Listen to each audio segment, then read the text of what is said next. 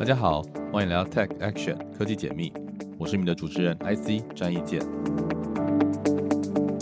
Tech Action 让我们用科技创造行动，从访谈理解趋势，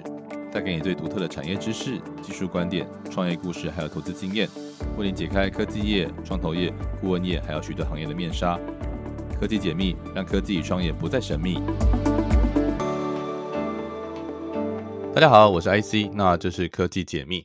今天节目呢，我们非常高兴哈，邀请到刘瑜迅哈，David，呃，是我非常多年的好朋友啊，也是目前亚洲哈一个很有名的这个车联网的业者哈，微摩科技啊，微摩的执行长。那是让他业界很多年的时间哈，更更长的时间可能被大家知道是他的 Triple Media，和后来担任过 Line TV 的这个执行长哈。所以其实呢，呃，今天非常高兴哈，可以邀请到 David 来跟大家来聊聊他的创业，还有他目前的工作状态哈。那在访谈之前呢，我先跟大家介绍一下 David 啊。那刘奕迅目前担任亚洲首家这个共享机车车联网业者哈，微摩科技 WeMo 的执行长啊，他主责整体的营运业务啊，希望将他过去营运和事业发展的成绩和资本市场的经验带到团队和，大家共同努力。来创造 WeMo 全新的共同的用户价值和市场表现。那 David 他是上毕业于成大的统计系和交大经管所。那毕业后呢，曾经在尼尔森市场研究哈担任就 Nielsen 哈担任过这个网络部门的业务经理。那之后跟两个哈微软时候实习的同伙伴哈黄秋杰跟翁瑞婷共同创办了巧克科技新媒体哈叫 Joker Media。他们曾经创过哈三十支的 App 哈，然后荣登 Apple App Store 跟 Google Play 的冠军。哦，那也致力于投身产业推动角色，那包括担任过台湾数位媒体应用及行销协会啊 DMA 的两任理事啊，还有 NMEA 哈新媒体及影音哈发展协会的发起人跟常务理事。那在二零一八年哈，那他公司哈被 Line 哈来被收购，那加入 Line 的这个集团之后，成为 Line TV 的执行长。那他有将近十年的这个内容经验哈。那在在 TV 任职的时候，是我的泛娱乐生活圈串联哈，创造了优质的娱乐玩具经验。在内容策略上，它除了国内外这个优质的内容的投资哈，还拿过许多的戏剧、综艺、动漫、电影、电影哈，甚至 BL 剧之外，也领先国内的 OTT，成为第一家持续投资原创内容的 OTT。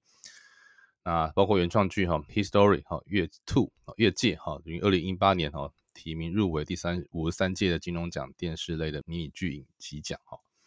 那 David 是个连续创业者哈，那他也擅长透过数据和资源整合哈，对应快速变动的数位环境和虚实操作。他创办的经营的公司哈，都有很扎实的策略，还有应变市场能力哈。那除了目前担任 WeMo 的执行长之外，也是 AppWorks 蜘蛛创投的 Fellow 哦，产业专家啊。必应创造了独立董事，跟二零二零他创造了相聚国际担任管理合伙人。他投资了很多啊非常热门的剧作，像《台北女子图鉴》啊，《比悲伤更悲伤的故事》啊等等。那除了在创业跟投资哈这些很丰富的经历之外哈，那 David 也是一个热衷运动跟生活旅游的啊好朋友哈。他长期从事像铁人运动啦哈，那我们也一起比过赛了，等下会聊到啊，也完成很多次的北高双塔和环岛的这个骑行。呃，David 好久不见，来跟大家打个招呼吧。Hello，Hello，IC 还有线上千万粉丝，大家好，我是刘宇迅 David。哇，刚才那个听听 IC 讲完哇，非常多的回忆涌上心头，对，因为。一直往前走都忘了，哎，走过了一小段路。哦，这很长一段路。我看 David，我们应该是二零一一年左右认识的哈。你在进 AppWorks，二零一零年下半，对，你是第二届嘛，对不对？对对对，是是 IC 经营 AppWorks，我加入。没有没有没有，我算是 AppWorks 这个第零届啊，就是跟 Jamie 哈算是一起好开始 AppWorks，那我在这个算是摇滚区哈看了很多新创业者这个长大的历程。他除了是 AppWorks 培育的创业者哈，我们在二零一五年也一起环岛哈，那是非常热血的青春呐哈。然后呃，到每个地方啊哈，吃吃喝喝之外，也也聊了很多这个创业之中经历的故事，甚至我们还参加过 Garmin 举办的一场在台南的赛事哈。那我二零一六年从 AppWorks 离开之后，也到了国家生技园区哈。那后来我们我到这个西谷来三年多哈，其实这段时间没有那么长跟他实体碰面。不过一直都很关注他在这个产业啦，还有这生家庭生活的呃进展哦，非常开心哦，现在已经多子多孙，这么说也不为过，最大的成就了，很棒很棒很棒，这个增产报国，台湾未来的生产力啊，都要靠你们家，谢谢 IC David，其实你大学跟研究所念的是统计跟经营管理哈，那也在外商有工作跟实习过，那当初怎么样？是想不开，还是这个想太开就就出来创业？我觉得那时候其实有两个蛮重要的时空背景。第一个是，其实我从国中。高中就一直对网络科技，尤其是 to C 的服务非常感非常感到兴趣。因为那时候你是你是屏东人嘛，对不对？我记得我是屏东人，我是屏东人。然后爸爸是电脑老师，所以家里很早就就有这个拨接的电脑，从小就会拨接上网这样。对对对对，当然这所有网络上能干干的好事跟坏事都干尽了。哦，所以 对对于消费者或对于这个服务的提供者，其实我是有非常大的憧憬。当时回想起来，其实，在我的成长经验里面，有一个叫台湾的奇摩被 Global 的雅虎并购这个新闻，我觉得不知道为什么对我来讲，那时代的事情吧，哈，对，没有没有，那个是国中时代的事情。国中哦，对，奇摩雅虎很早了，很早，对，嗯，很早，所以那时候其实对并购完全没有概念，但把一个网络服务经营好，然后可以被全球这么大的一个 brand。然后被看到，我觉得那是一个在我成长过程里面很特别的一个印象点。但是其实也没有说以这个为目标什么的。那后来，嗯，到了读呃大学学大学的时候，其实知道在看了一堆书啦，知道未来的数据应该是很重要的一环，在网际网络开始连到大家的生活里面，所以我就选择了统计。当然，统计本科是蛮蛮深奥的。对，那但我在前瞻的啊，现在也就是大数据的这个前身嘛，对不对？对，其实我那时候大概可从呃当时的联考末代联考考完的时候，其实自己在屏东的成品书店里面大概关了半个月吧。那其实看了很多的书，然后出去玩，你居然出去看书，真是用功。哎，没有，也也有玩呢，也有玩，但是就是有有花不少时间看书，想说选择自己的未来。那那时候我觉得我蛮 buy in 的是，就是数据在互联网时代是一个重要的事情。当然，但现在大家已经耳熟能详，数据就是黄金啊，什么什么的。但我那时候两千年初期嘛，哈，两千年初期，二零零二、二零零三的时候，对，所以那时候对我来讲是一个蛮特别的一个印象，所以我选择了统计系来作为就读。那那那个经验就是让我知道说，哦，就是在。传统的数学可能是零跟一，但是统计呢，任何事情就是哎，一的几率是多少，零的几率是多少？这个其实，在后来我在经营团队或管理团队的时候，其实很多决定其实真的不是零跟一，而是我们在零跟一选择一个最大的几率去做决定。所以我觉得那其实是 fundamental 的一个 mindset 啦，但实际你说统计有这个非常深厚的这个分析的基础什么的都没有，对，因为我们有很完整的数据的团队会做这件事。但我觉得统计的 mindset 跟概念是影响我蛮多的。那那时候你们选择的题目是怎么开始出来？然后你跟两个这个微软实习的伙伴啊一起创业，是当初在微软就讲好，还是说其实？工作一段时间，觉得干老板没有我厉害，不是？哎，这节目可以骂脏话，那我就放心了。来对节目了，没有。那时候其实呃，我们在微软二零呃二零零七到二零零八的时候，其实哎，的确那时候微软在全球金融海啸，然后看到这个 corporate 其实在整个景气的循环里面有非常大量的这个 headcount freeze 啊，或者是。这个人事上的异动，反应没有现在这么厉害，没有那么没有那么厉害。对对，现在我完全是另外一番风光。可是，哦，当年当年有点被压着打。哦，那那年我的这个最错误的决定就是忘了把所有的钱买微软的股票，这个是真的。但那时候跟 Jerry 跟 Kevin 啊，我还是习惯叫他们的英文名字。跟 Jerry 跟 Kevin，其实，在那个二零零八年的时候，其实我们是聊了蛮多。如果未来想要做网络服务，倒也不是创业。就是哎，我们想要做一些 to C 的服务，会想要做什么？那那时候其实我们也报名参加了比赛，就是创业竞赛。那后来也是无疾而终啊。那后来大家要面临当兵，所以大家就各自再去当兵的这个人生往下走，一直到呃我在尼尔森大概半年的时间，然后 Kevin 退伍，然后他说哎我们想要来创业，要不要再来弄一些题目？然后就看到了 Everest。那 Everest 就是一个这个对于初创者而言是个非常佛心来的，就是免 free space、free internet，还有更重要是 free mentor，可以让我们去接触这些网络的神人跟大大，去听取他们创业的经验跟这理念。所以我觉得那时候对我们来讲是一个不可多得的好机会。那我觉得也很幸运啊，就是在这么多的报名团队里面，那时候我们题目选的蛮烂的，然后还是被选上了。不会，回头看很多题目都很烂，你们还算比较不烂的。OK OK，没有，我觉得我觉得题目都不是重要，重点是那个就是 iterate，就是你你们怎么去 pivot 的。那你们也是 pivot 很多次才找到几个很厉害的主题，就是你们怎么怎么怎么这么一路从应该是胡思乱想，后来找到找到会红的题目这样子。好，所以最早的时候，其实我们加入二零呃二零一一年，其实那时候还是 Web，我们以 Web 为主，然后想要做一个呃可简单讲就是一个线上大家想要学语言，然后可以直接上去之后，然后点了之后没合到，譬如说我想学巴西话，那就会有一个想要练习巴西话的人就会在那边跟我。idea 怎么来的啊？是你们想学巴西话吗？呃，其实没有，就是觉得说哇，要 connect the world。就是要要连接全世界，好，那但觉得自己语言不够好，或者是让大家一起来学语言这样子。哎，对对对对，啊，也做了一个 product，觉得这样子的服务会有价值。我觉得我们一直对于一个服务的价值是很清晰的讨论才做决定的团队，所以我们其实那时候就觉得说，哎，我们就用这样子来试试看。但后来做了一些 prototype 啊，然后要导流什么很难。但当时我们做了一件事情，是因为那时候我们买了，我跟 Kevin 都买了第一支人生的第一支 iPhone，然后也办了办了四 G 网络，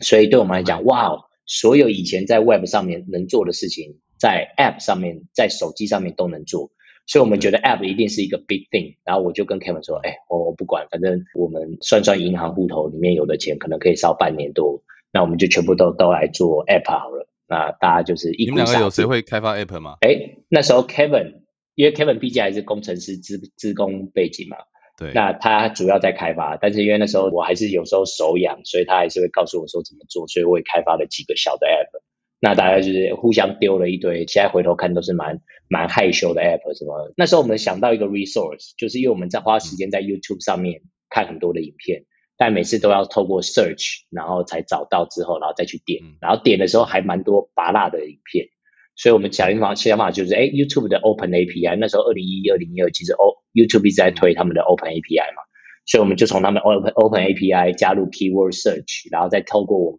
这个半人工的筛选，然后让大家可以很快的看到 YouTube 上面，呃，一系列一样。对，其实就是 curator 的概念，然后让大家可以手机上面不用再找了，我就是用这个 app 看，比如说我们有一个叫看笑料影片，三十秒笑出来，顾名思义就是 选 选了一堆三十秒内短片的笑料影片，然后从 YouTube 的 API always 都有最新的进来啊，当然我们还是会看到蛮多 API 没有办法 filter 掉的，然后我们就从透过人工再把它删掉，所以就是一个很简单的 idea，但是就觉得哎。这世界上一定也有人想要跟我们这种，就是在网络上看一些好玩好笑的影片，然后可能不想花那么多时间去找的。那其实我们就从这里开始。那这 app 非常神奇的，就带我们到了台湾排行榜的第一名，就是真的有这么多无聊的人。我们台湾人太苦闷了。没错，我们在单一个月下载，那时候记得快接近二十万的下载。哇哦，那是那是 huge number。当然现在看起来，我们做网络服务都超过这个数字很多了。但是二十万的下载，那时候那时候手机才刚开始啊，二零一零年。没错，那时候 penetration 其实在二十个 percent 嘛，所以台湾大概可能就是约当呃三百万只到四百万只的 smartphone。所以我们觉得，哎哇，二十万是个 number，而且更重要是我们之前都在做 web 服务。Web 服务的那个 DAU、MAU 都是以千甚至刚破万就很开心的，但是我们看到这二十万的数字是这样子来的，所以我们就觉得哇，就更加强了我们就是零零零推销成本嘛，对不对？诶，那时候没有，我们有推销成本，就是我们在 AppWorks 的所有的团队，这个求爷告奶，请他们帮我们下载五 五星好评，对，所以。这个五星好评帮我们一直冲冲冲冲冲到第一名，对，所以我们也是有点 hack 了当时 App Store 的评分机制，然后让大家可以让我们排到第一名。那第一名的正向的飞轮效应就出来了，就开始做 cross promotion。你们总共推了几个 App 啊？我们前前后后总共快推了快六十个 App 哦，然后其中有一半都到过台湾排行榜，不管 iOS 或 Android 的排行榜的冠军。所以其实总下载量都是千万以上的。那其实这个 MAU 当时就是百来万左右，就是百万多，就是 cross 这么多。这方面有赚到钱吗？就是广告流量有让你们那时候赚到一些现金流吗？哦，很好，一定要赚钱，因为我们没有其他收入了。所以我们其实那时候我们的有一个蛮重要的能耐，其实后面也有配备成我们一个小的产品，就是我们接了一堆联播网，但是联播网呢？哦，通常就接一两个，绝大多数的这个 App Publisher 都是接一两个，但错了，我们只只要能接，只要能给我们钱的，我们都接。但是我们做了一件很重要的事情，是我们用它及时的数据去 Ranking Prioritize 谁现在要给我广告，所以这个概念就让我们可以在每一个 Moment、每一个 Impression 都有最好的广告变现能力。你要不要跟听众科普？因为不是每个人都是这个领域，什么是联播网，然后怎么变现？很好，联播网是这样，就是呃，Google 其实是最早做这个比较联播网的选选学啦。然后这么多的网站，但是每一个人都不一定有能力，或每一个人都不一定有那个 scale，就是规模去自己跑广告嘛。但是广告主呢，就是愿意花钱去透过广告去推广他产品或服务的这些 advertiser 哦，广告主，他其实就可以透过 Google 类似的服务去买到他想要的流量，买到他想要曝光的这个版位。那对我们 publisher，我们经营这个网络服务就有这堆广告版位，哦，也就是大家可能想象得到，打开 app 或 web 上面的一堆狗皮膏药，哦，那个后面其实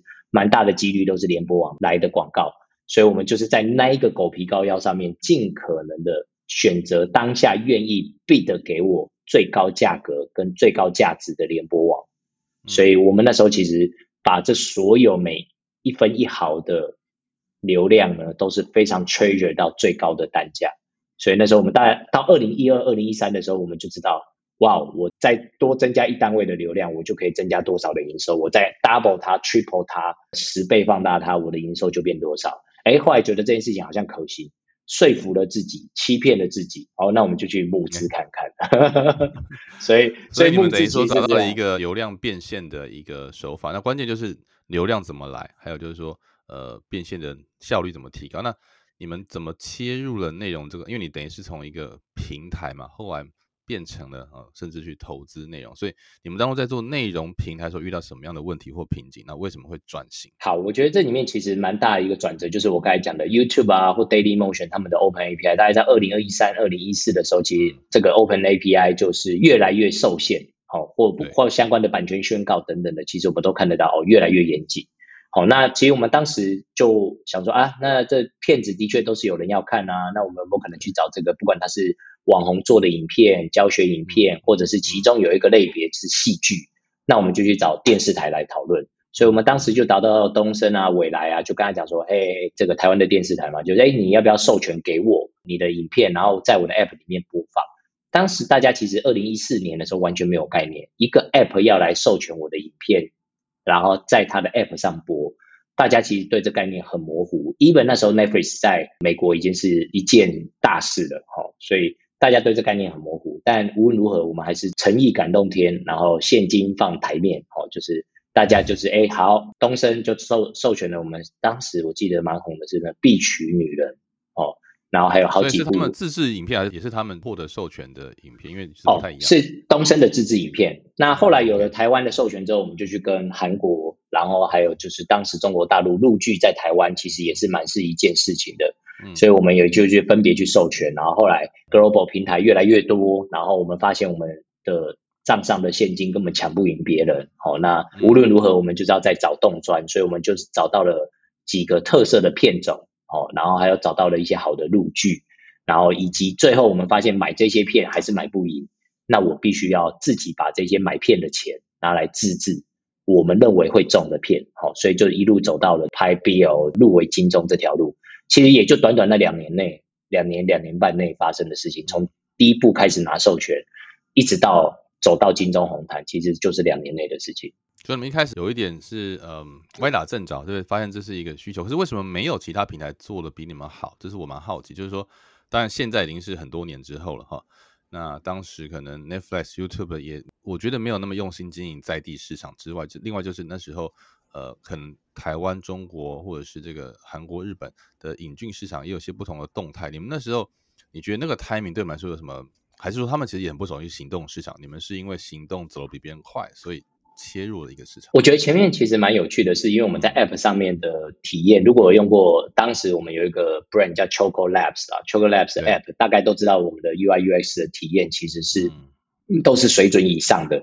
所以我们要开发一个好的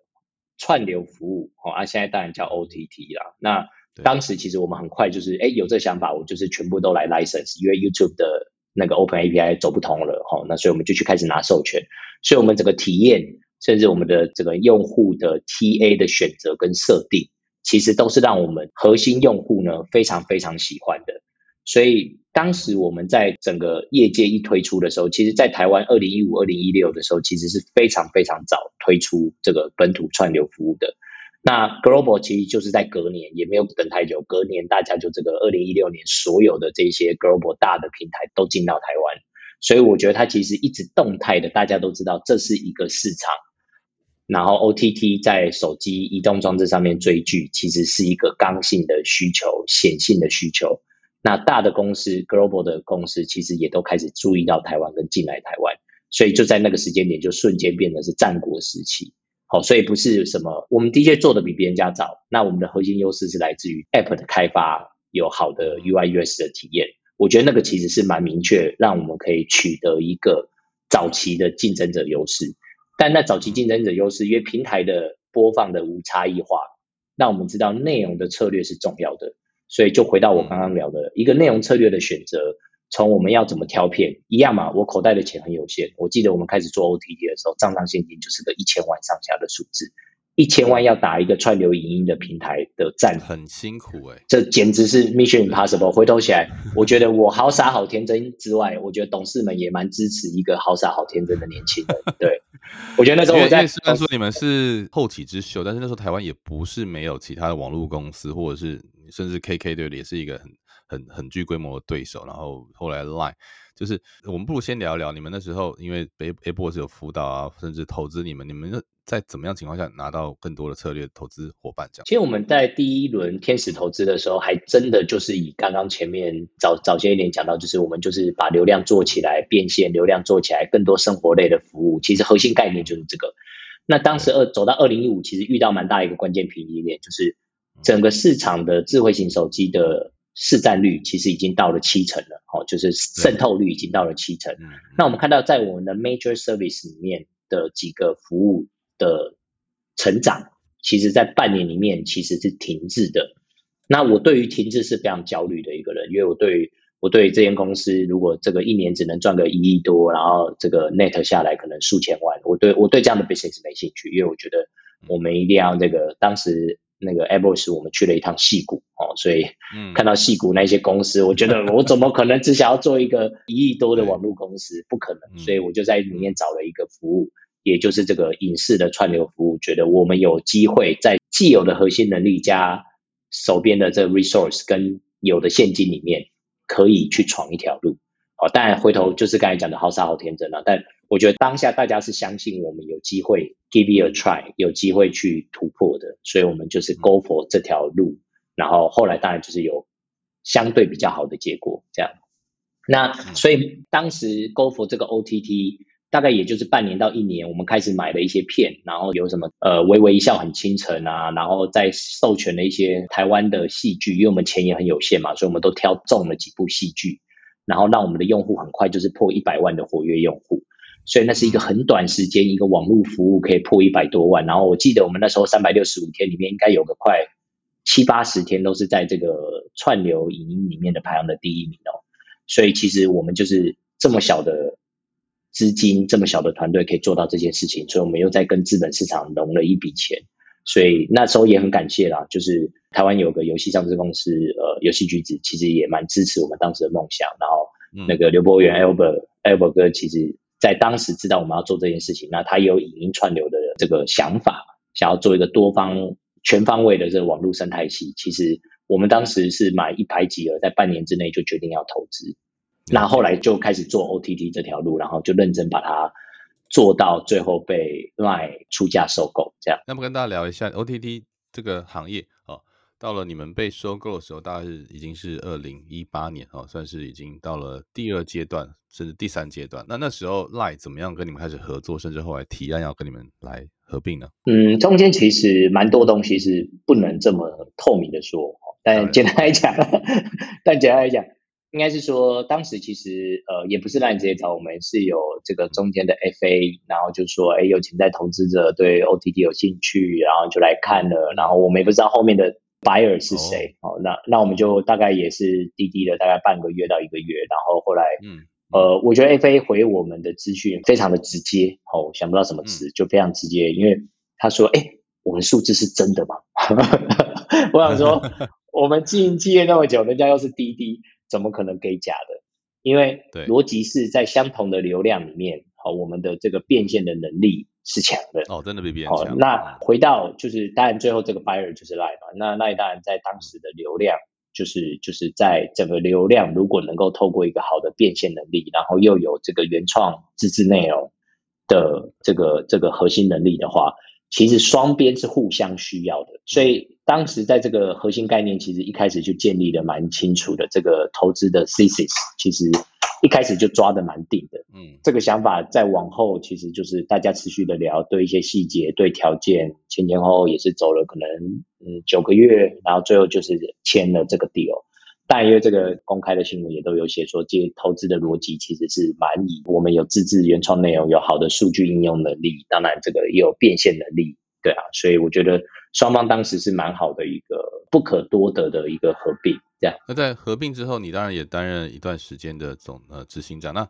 后来什么样机缘下，你或者是回到 Airbus 啊，受邀请，然后担担担任这个 Fellow，那是什么样的一个工作形态？跟一般的创投里的投资或后台的人有什么样的不同的角色？我觉得当时当然离开 ITV，我就觉得哎，也差不多到一个阶段的，就是加入 Corporate，然后 能够营运这样一个大平台，然后跟 Corporate 的工作，我觉得对我来讲，就是我可能想象得到我自己。在那样子的生活里面，再往后给我一个三五年，可能跟我想要的不一样。哦，我觉得这是蛮明确的，因为我欺骗不了自己。嗯，对我，我欺骗不了自己，是我想要的未来跟我不一样的时候，我不做改变，我是很难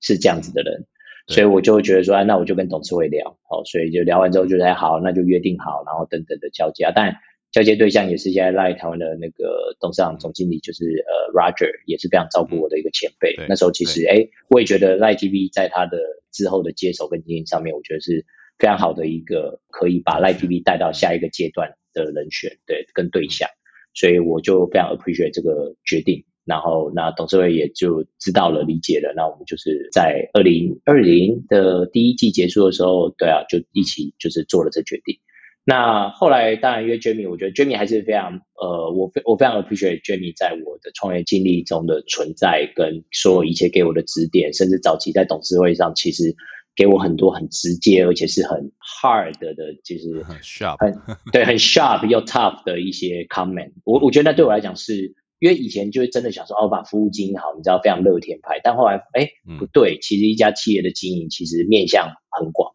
啊，那到了二零二零那时候，Jamie 就说：“哎，如果你下一个题目我还没有想好，那 a b o r s 的 Fellow 参与所有的 IC 哦，就是 Investment Committee，所以就可以看看所有的案子啊，去了解这个 a b o r s 好的这些 Deal Pipeline 里面有什么，然后可以再让我想想看下一个阶段是什么。他最早电话打给我的时候，其实是说 EIR 哦，但是这个名称 Naming 可能不一定是 EIR。”最后就是 naming wise，就是取了这个 fellow 哦，就是这个产业专家。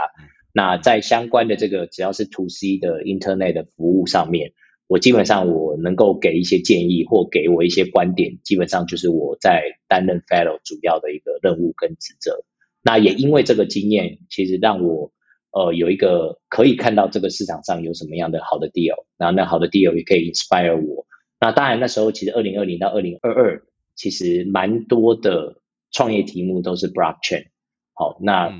但我对 blockchain 的可能没有开窍或没有慧根啊。我知道是一个重要的事情，而且我也知道可以把这个 Web Two 变到 Web Three 的美好，但是我对这边的服务的热情就始终呃燃烧不起来哦。我还是对于 To C 可以改变人们日常生活的这些服务，其实我一路清一色，只要能够影响人们生活的这种服务，对我来讲都是我很感兴趣的。对，那一直到到二零二零的时候，那时候 Jamie 就告诉我说，哎，那那个 WeMo，因为 a b o r s 有投资，那那时候说，哎，董事会这边其实有在寻找，就是不错的 talent 一起加入，那问我愿不愿意来帮这个忙。那那时候我就跟 Jeffrey 碰了两三次，然后聊了一下，我觉得，哎，因为其实创办人心态也很重要啊，因为我自己也是创办人的身份嘛，所以他有 appreciate 我的加入，然后我们在分工上或专业上。或者是我们在领导团队的个性或方法上，我觉得都蛮互补的，所以我们就一拍即合，然后大概在看的团队从旁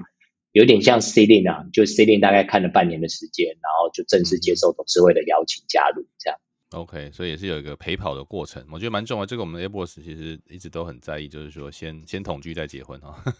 没错，没错，是嗯。那除了加入 Waymo 从 a b o s 的这个 Fellow 哈，那成为这 a b o s 投资户哈，Waymo 的这个执行长之外，那你同时也创造了相聚国际哈，我没有记错的话，也是在差不多同个时间。那是什么样的因缘？然后呃，也是跟之前的投资人继续合作吗？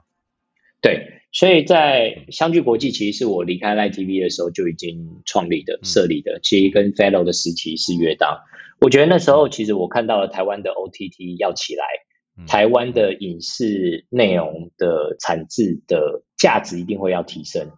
哦，那所以当时就是跟秋狗很早的投资人就讲讲了这个大的概念，然后觉得，如果我们可以持续帮助内容影视产业，然后让台湾的影视内容有机会去打国际杯。我觉得我会想要做这件事情，哎，大家听一听，觉得哎是蛮买单的啊。当然，对应到这个时间点的影视的投资的报酬是可期待的，风险是相对小的。在二零二零年那个时候，疫情的中间嘛，对不对？算台湾的疫情刚起来的时候，对，当然疫情也带来了这个相关的制作团队可能增加了成本啊等等的，其实都有遇到相关的 impact。但是我觉得整个大的核心跟 thesis 其实没有改变。哦，那所以我们就。也很幸运啊，一年看一百五十到两百个影视内容，然后我们就从其中挑个两到三个到四个哦，最多到四个。其实这些内容到后来其实都是算是全雷达的成绩了。哦，等于说挥棒，平常不挥棒，但挥棒就是全雷达。但我觉得这些经验真的是从秋口到赖吉以前有这个能力是因为以前真的没有钱，所以要看很准。那后来可以有资本的时候，我觉得还是维持那个好的习惯，就是从影视制作公司的主要的这个叫就是核心角色，然后还有制作的内容的这个赛道哦，就是是不是这个供给跟需求是有机会的，supply 跟 demand 是不是有机会的？那我们就很小心的去挑选我们要投资的案子，然后出手。对，那目前的回报其实都是好的，或至少 at least 这些 title。刚刚讲的这个悲伤啊，然后还有这个女子图鉴，还有去年唯一破亿的这个国片鬼片叫咒，对，那其实我们都有参与其中。所以你们不一定是独资哦，你们可能跟人家一起合作，然后呃也不一定，你们也不是制作方，你们比较像是投资单位，是这样子吗？哎，完全正确。但我们会引入策略性的资源，因为我们自己也有投资这个演员公司，因为你想嘛，影视内容要成。也就代表要有好的演员要撑起来男一女一的角色变成是巨星，所以我们要投资这个。什么时候看到你加一脚？哎，这个我哎，我真的那时候在自制内容的时候常常会有这个问题，但是我说真的不用，因为我觉得希望让专业的来，而且对啊，我觉得我在现场导演怎么导也不对啊，所以我觉得我还是比较坏的这件事。了解，嗯，因为我我跟那个呃尼寇尼寇姐还蛮熟，对，她以前投资那个什么。呃，复后期，复后期日，对，对，他就自己插一脚，是因为那时候演那个费用不够，导演说 他想要找张曼玉，他说，哎，张曼玉这个请不起来，我来，我来，他跑去上表演课，他发现说，哇，没有那么容易，这个演戏其实没有没有那么简单，是个专业，是个专业，所以我们除了投资，而且不占大股，但我们其实蛮知道我们的价值，是我们要当第一桶金，或者是最后关键一。我我希望我们的相聚的基金还是有一点浪漫了，希望在投资在对的时间给这个需要的人推一把。所以如果是那种白话文是大堆头的哦，那种就是哇，所有人都抢进的，然后钱也不缺的，我们也不会去要扣打。老实说，对，那但是我们对于那种哎很有想法、很有热情，反正就跟一样是跟 a b o s 这里一路走来看到的，其实真的最后很有幸运的，其实都是那些最有草创精神，然后。很想要把这件事情用尽生命去把它做到最好的那些人，我们是愿意陪他这个赌上一把的，对啊，事实上结果是非常好的。因为咒的这个柯梦龙导演其实就是非常的有才华，而且二零一九、二零二零我在金马碰到的时候，那时候还在赖嗯，其实就知道说，呃，就是这个逻辑套用在影视内容制作产业，因为也是非常人的产业嘛，跟做 startup 是一样的，嗯，所以我就把它 apply 过来，那效果都是蛮好的，只要你找对的人。那你的资金的铺险的机会，当然就相对可以被控制。这样，嗯，除了是一个内容的产业的这个，算你已经算是一个呃蛮蛮多年的人之外，那你现在跨足这个智慧交通哈，那这又是一个已经有点规模的企业哈。那相对于你之前创业，但你在 Live TV 也也做过一段时间的经理，专业经理人，你觉得呃企业内创新或者是这种呃组织比较大的时候，它的挑战会不会不太一样？呃，我觉得其实每一个产业、每个每个公司的样态都不一样。但我其实我进来加入 WeMo 的时候，其实呢，我蛮蛮关键，或我天生的能力，我觉得是或营运一间公司，我其实蛮蛮 to the point，就是问题在哪里？因为我我喜欢先找到问题，定义问题，问题定对了，我们怎么解都有救；但是问题定错了，怎么解都没救。所以我觉得我们蛮早，我跟 Jeffrey 在 WeMo 这间公司所看到的核心的 issue，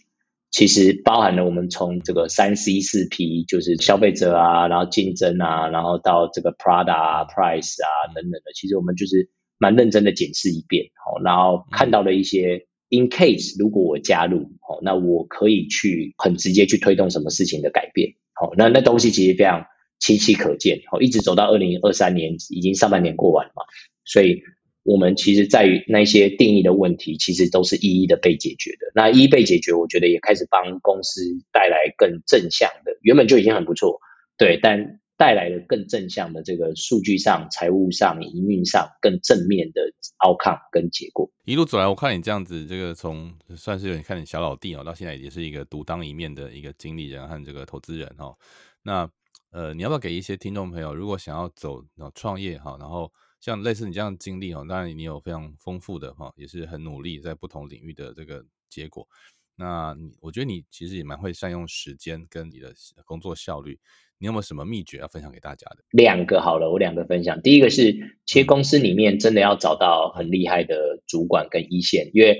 呃，我觉得作为一个 CEO，其实你说一间公司要成 CEO 关键重要，但是没有一线好的核心主管、核心团队，其实是根本成不了一间公司的。所以我觉得要挑到对的人，在好的这个你的你的经营团队的核心哦。所以我蛮在乎，就是我碰到的每一个人，去理解他为什么想要做这个角色，然后他想要 deliver 的东西跟公司的核心价值。其实我在。整理团队的时候，其实蛮在乎这个最核心团队的战力是不是强的。对，巧克那时候其实，呃，我记得我们核心团队平均年龄不到三十岁，哦，在并购的时候，所以但我知道那个能力能量是强的，那很重要。嗯，因为倒也不是 CEO 想要做什么，而是我们今天可能都会选错路，都会做错决定，但是我们可以把一个决定回到刚才那个 IC 最前面讲的那个 iterate，我们的 iterate 的能力是很强的。所以我觉得一定要有一个核好的核心团队，这是重点。那当然回到时间管理上面，因为你说我 manage 那么多的公司，那当然现在以 WeMo 为主。那我其实，在实施当下都是知道什么东西是最重要的。嗯，又或者是这个问题，呃，当然我猜很多的经理人都一定会这样想，但我我都会多给我一个问题，叫做什么东西不是这个时候做。之后再做是没意义的。对，好，有一些东西是很重要。对，你那 prioritize 出来，就是你可能有前三名，但是前三名里面，我必须说有很多事情放在未来做也都没事，或效果也都约当的，那边还会再 prioritize 一次。所以我心中在 lead 团队的时候，都 always 会去就是 keep in mind 说，哎，这些事情在二零二三年的假设现在走到第三季了，这个第三季一定要 deliver，因为第三季对我来讲。就整体的市场跟战局，我认为要 deliver 这样的事情是关键的。嗯，好啊，当然我们会做策略会议嘛，就是至少都要往前半年到一年，要是清晰可见我重要的 deliver 的 milestone 是什么。那只要那个定得好，核心团队是坚强的，我认为企业才能够一步一步的迈向好的结果。这样，我觉得 David 很谦虚，因为其实上呃一个好的 CEO 能够吸引到好的人才，做对正确的决策，然后做对这个好的排序哦。其实一来是能力，二来是经验，三来是他也有很多的贵人跟呃伙伴的提携，互相成长。那我这个认识他已经哇超过十年了，我觉得他一路的成长是非常的飞快，而且在过去十年来看的话，台湾啊能够成功在本土或国际上哈被收购的新创哈，呃大概两只手数得完哈，并不是没有，但是我觉得这个秋口是其中一个很杰出的一个案例哈，也是 A Boss 我们很很很幸运哈有一个这样的不错的出场。那我觉得今天非常高兴哈，也非常开心哦。David 给我们非常完整的关于他从求学期间啊，到后来创业，然后出场啊，当中经过这个投资人，还有他自己啊，怎么去看待企业内的创新和遇到挑战。另外更重要的是哈，他觉得人啊，还有排序他的工作的重心啊，甚至多想一步哈，我觉得这都是非常宝贵的经验。那也非常期待啊，我这两年也看到哈，那甚至哈最近哈在台湾 台湾环岛哈也有用到你们的相关的伙伴的服务哈，非常开心。所以我觉得其实呃，Waymo 也好哈，那呃相聚国际哈，甚至 Airbus 哦，都因为有 David 的加入或是持续啊成长，来让整个的台湾生态系哈有更棒的成长，都是一个非常呃我觉得值得高兴的事情。那也非常期待哈有机会在戏谷啊。能够再看到你能够来访，那我们在这边好好聊聊啊，也欢迎哈所有听众对于不管是 Waymo 啦，啊或者是 David 所投资的任何影剧产品有兴趣啊，想要联系的话哈，都可以在我们的粉丝页上留言啊，或者是到 David 他的公司的网站跟大家来交流。今天非常谢谢 David 来跟我们分享，好，谢谢你喽，很谢谢 IC 细股见喽。好，那我们的科技解密就下次再跟大家来聊聊，谢谢大家，拜拜，拜喽。科技解密感谢知识卫星的赞助与协作，知识卫星是台湾线上精品课平台。与各领域顶尖讲师和专业人士合作推出精实的内容，帮助学员有效学习知识和技能，造就改变。透过学习，成为更理想的自己。感谢大家收听 The Action 科技解密。每周这个 p a c k a g e 上上架，也会在 Apple p a c k a g e 下留言，有和每一集来宾五星评价，还有留言回馈。科技解密，我们下次见。